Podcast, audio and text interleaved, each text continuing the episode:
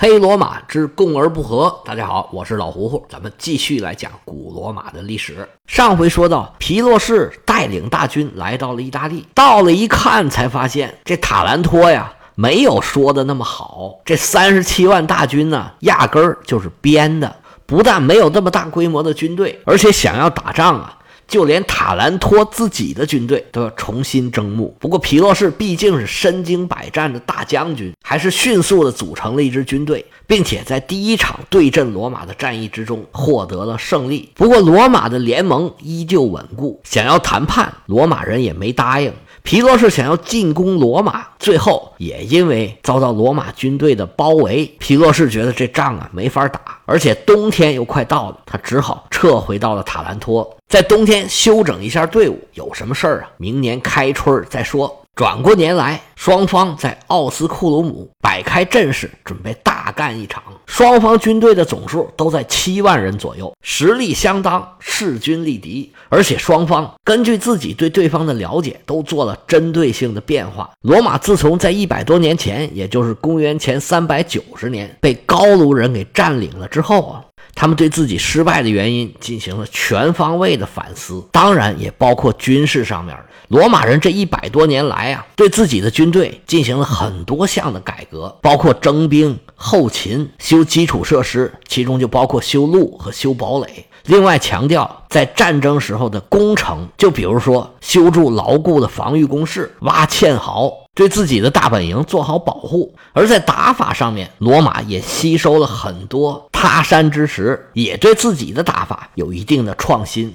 当时最强的军队就是马其顿的军队，他们的典型打法就是亚历山大发明的所谓的真锤打法。这个打法的基础是马其顿的步兵方阵，这就是所谓的那个真方阵，稳步向前推进，由骑兵向对方发起冲击，最后完成包抄，把对方的军队挤压在骑兵和方阵中间。方阵就像铁针，这骑兵就像铁锤，而敌人。就是他们这个铁针上的一块铁，被他们叮叮当当一砸，这仗就打赢了。其实马其顿的方阵呢，是脱胎于希腊的重装步兵方阵，就像现在的坦克一样，防御力很强。但是他们的问题呢，是行动速度缓慢，而且对地形有要求。如果地形不够开阔，有山有河，或者是有树林，这个方阵的威力就会大打折扣。于是罗马人就尝试做出变化。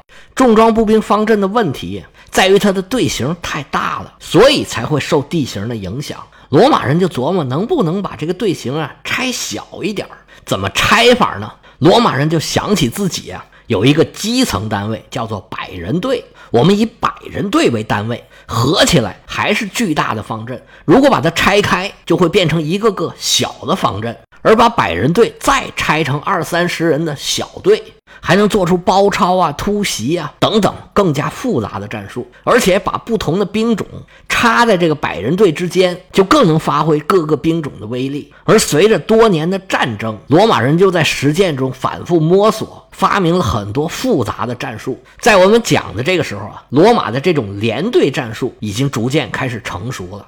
而皮洛士作为一个战争天才，他非常的敏锐，在上一场西里斯河战役的时候啊，他就发现，哎，罗马人这个办法不错，这一招也给他学去了。他就把塔兰托和萨莫奈人分散的夹在他们从希腊带来的这军队中间，以免某个局部一溃散。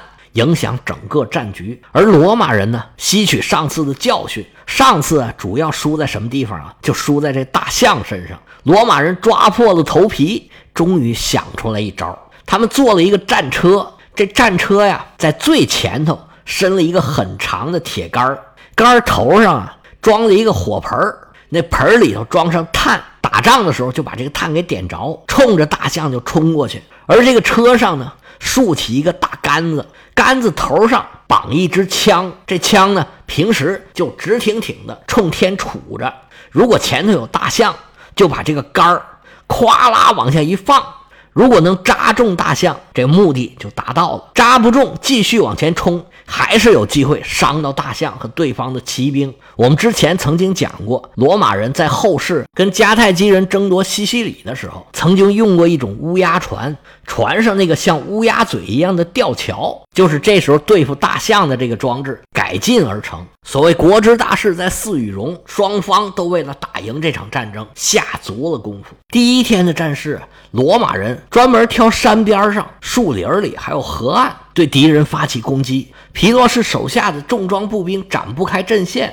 而象军和骑兵也没办法施展。第一天的战事，罗马人似乎占了点小便宜，但到了第二天，皮洛士就不惯着你了。他先发制人，首先占据了有利地形，把罗马人逼到了平原上，双方的较量才算真正的展开。罗马人非常清楚自己的重装步兵啊，如果硬碰硬，他是刚不过对方的。于是就学习了凯尔特人的战术，手拿宝剑躲过对方的长矛，想要把对方的方阵撕出一个缺口。但是久经战阵的马其顿人对这种冲击已然是司空见惯，罗马人想要的近战没能取得效果。皮洛士手下的重装步兵兵团是岿然不动。经过两翼的骑兵一番冲杀之后，大象出现了。罗马人一看大象来了，骑兵赶紧往后退，专门为大象准备的战车冲了出来。这些战车还没有伤到大象，罗马人没想到这皮洛士早有防备，弓箭兵和投石兵冲着这几辆车呀一顿发射。把车上的人赶跑之后，这车就算废了。皮洛士的大象就继续往前冲，罗马人的战线就有点要崩溃了。虽然有一支罗马军队放火烧了皮洛士的大本营，但是这时候啊，战局已定。虽然皮洛士在这场仗里面受了一个大伤，但是最后啊，罗马人逃走，战场上只剩下皮洛士带着他的军队。毫无疑问，这又是一场胜仗。但是，虽然打了胜仗，皮洛士却高兴不起来。这场胜仗啊，又是一场典型的皮洛士式的胜仗。如果作为一个将军，作为一个统帅，这场仗啊，可以说打的是很漂亮，但是还不够漂亮。他需要一个完美的大胜。目的呢是瓦解罗马的联盟，打击罗马的自信，让罗马人不敢再跟他打仗，只想跟他投降，这才算达到政治目的。皮洛士这场仗虽然打赢了，但是罗马的联盟是完好无损，皮洛士的兵却越打越少，而且他的军队呢，如果不是他在指挥，就毫无作为。皮洛士的肩膀被一个标枪整个给扎穿了。他就只能躺那儿养病，伤筋动骨一百天呢。皮洛士心里非常明白，这一年呢又完了。皮洛士带兵回到了塔兰托，而罗马人呢在阿普利亚是就地扎营。这个时候，这态势啊就很明显了。罗马人把战线推到南边来了，离塔兰托越来越近，而离罗马越来越远。这说明什么呀？这说明罗马呀已经不怕他了。两场仗，罗马人虽然都输了。但是罗马人现在这个畏惧之心是逐渐减少了。皮洛士刚来意大利的时候，他是带着胜利者的光环的。他作为一个强大的国王和拥有骄人战绩的一个统帅，罗马人以前没有遭遇过这样的对手。但是双方打起来一看呢，罗马一看他，哎呀，也不过如此。而且罗马人呢，每次打完补充上来的力量都比上一次还要强，而皮罗士手下这些重装步兵啊，却是打一个少一个，补充上来的新兵这个战斗力是差得很远的。此时此刻，罗马已经看到了胜利的曙光，而皮洛士呢，则像是一个名牌大学的高材生进了一家平平无奇的小公司，皮洛士是看谁都不顺眼。他瞧不起他这些盟友，也瞧不起手下的这些兵，而且呢，作为一个希腊人，他们最不擅长的就是苦苦支撑、坚持做一个事儿。现在支持皮洛士还在意大利待下去的理由，一个是荣誉感，一个是责任感。毕竟作为一个君子，作为一个战士，他觉得自己有义务保护这些同胞，但是他这个时候是不想在意大利继续待下去了。他内心深处是渴望离开意大利，但是现在他缺的就是一个借口。当你想干一件事的时候啊，这借口啊还是很容易找的。完全说是借口呢，也不是很合适，因为想让他去的这个地方啊，也是诚心诚意的，而且也确实有这个需要。这个地方就是西西里岛上的叙拉古。我们曾经讲过，西西里岛上这个叙拉古的建主啊，名叫阿加托克勒斯，他一直跟皮洛士关系就还不错，之前还曾经把自己的女儿许配给了皮洛士，是皮洛士众多妻子当中的一位。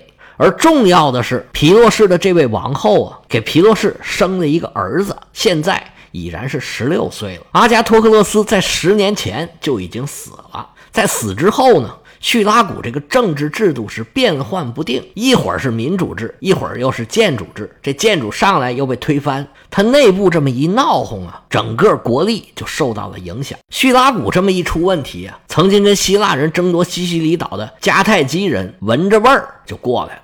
迦太基人惦记整个西西里岛啊，已然不是一天两天了。在二百年前的西梅拉战役。叙拉古人和迦太基人就曾经打过一场大仗。我们这套书的第十八回讲的就是这场战役。这场战役的结果实际上对罗马有着很重要的影响。迦太基当时基本上被赶出了西西里岛，只是在西部还有一些残留的势力。如果战果变一变，迦太基如果当时占了整个西西里岛，那后面罗马就很难崛起了。历史可能就要改写了。随后呢，叙拉古是越来越强，迦太基人一直也没逮着机会，但是他们对西西里岛的觊觎之心一直也没有停过。一看叙拉古内部出了问题，赶紧组织力量，海陆并进，就准备拿下叙拉古了。这时候叙拉古也没有一个主事儿的人呢，政府是软弱无力，军队更是乏善可陈。那这个时候最方便的就是找外援。叙拉古作为希腊的城邦，皮洛士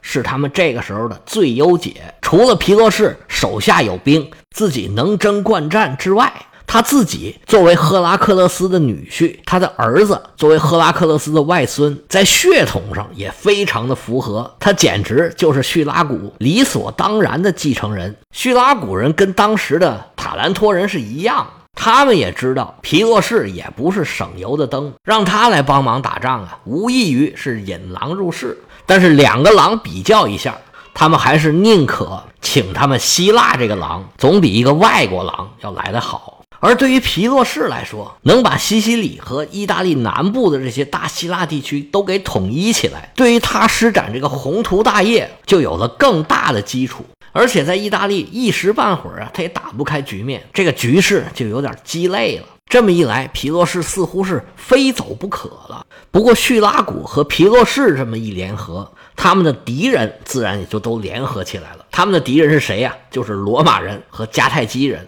敌人的敌人是朋友啊！罗马人和迦太基人现在有了共同的敌人，他们就顺理成章的走到一块儿去了。其实罗马这么多年以来啊，跟迦太基的关系一直不能说很好，但是呢也坏不到哪里去，因为双方的利益没有什么冲突。迦太基是一个海上霸权国家，它的利益主要在地中海的西部，它需要做的是维持自己的海上霸权，维持这些航线，保护自己的贸易商队。保护自己海上的贸易利益，而罗马这个时候啊，在海上没有什么诉求，跟迦太基属于井水不犯河水，虽然互相有所防备，但是呢，也没有到撕破脸要到打仗的程度。这下有了共同的敌人了，双方的和谈还是很容易的，因为原来他们就有这个商业条约，他们只需要把这个商业条约改一改就可以了。在公元前二百七十九年的时候，迦太基的海军大将叫马哥，率领着一支有一百二十艘军舰的舰队，来到了罗马的外港奥斯提亚。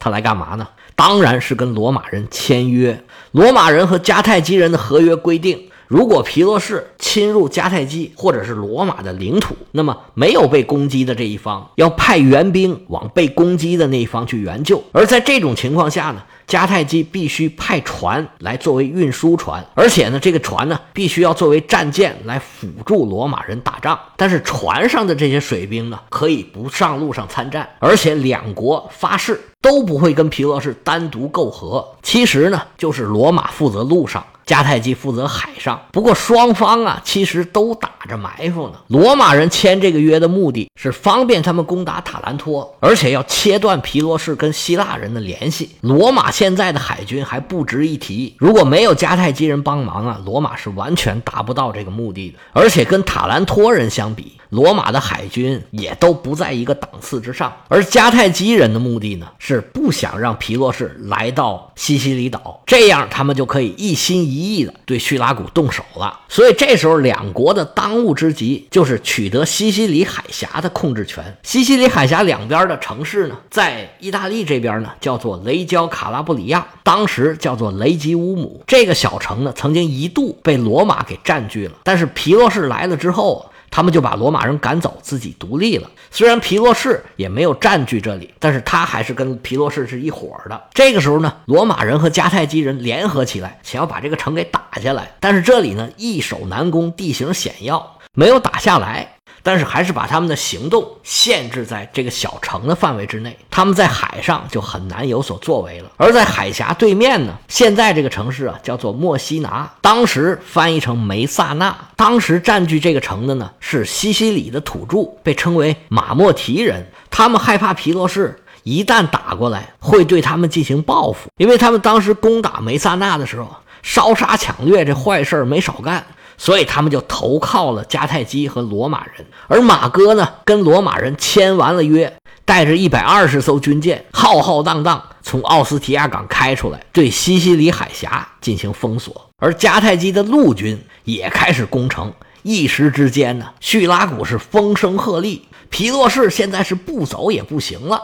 但是这个时候啊，塔兰托可着急了，迦太基那边攻的猛啊，罗马人也没闲着，他们有点看明白了。虽然到目前为止也没打过胜仗，但是更疲惫、更紧张、更不想打仗的，并不是他们，而是皮洛士。塔兰托人跟皮洛士商量来商量去，说你能不能不走啊？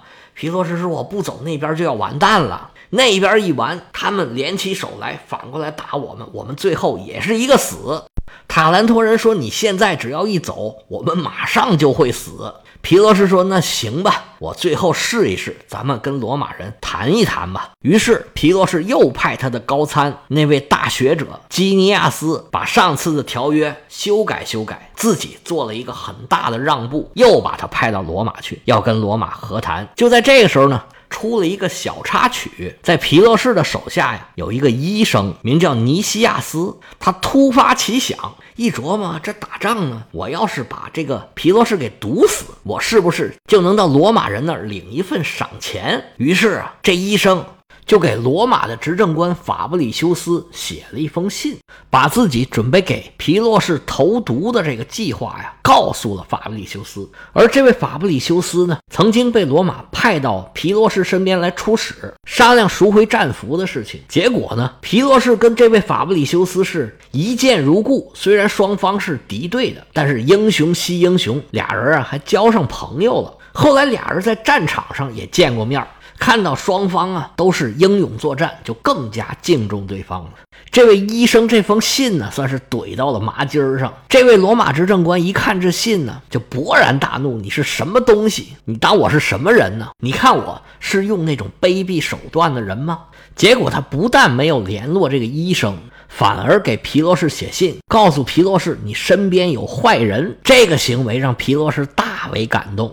于是啊，皮洛士就把所有罗马俘虏全部无条件释放。另外呢，他把这个事儿作为契机，又重新修订了合约的条款，给了罗马一个又公平又优惠的合约。皮洛士又把他的高参基尼亚斯找到身边，俩人啊反复商量合约的条款，最后修改的差不多了。俩人一看，就这条件，罗马人应该肯定会答应了吧。于是皮洛士又派基尼亚斯去罗马出使。那这次。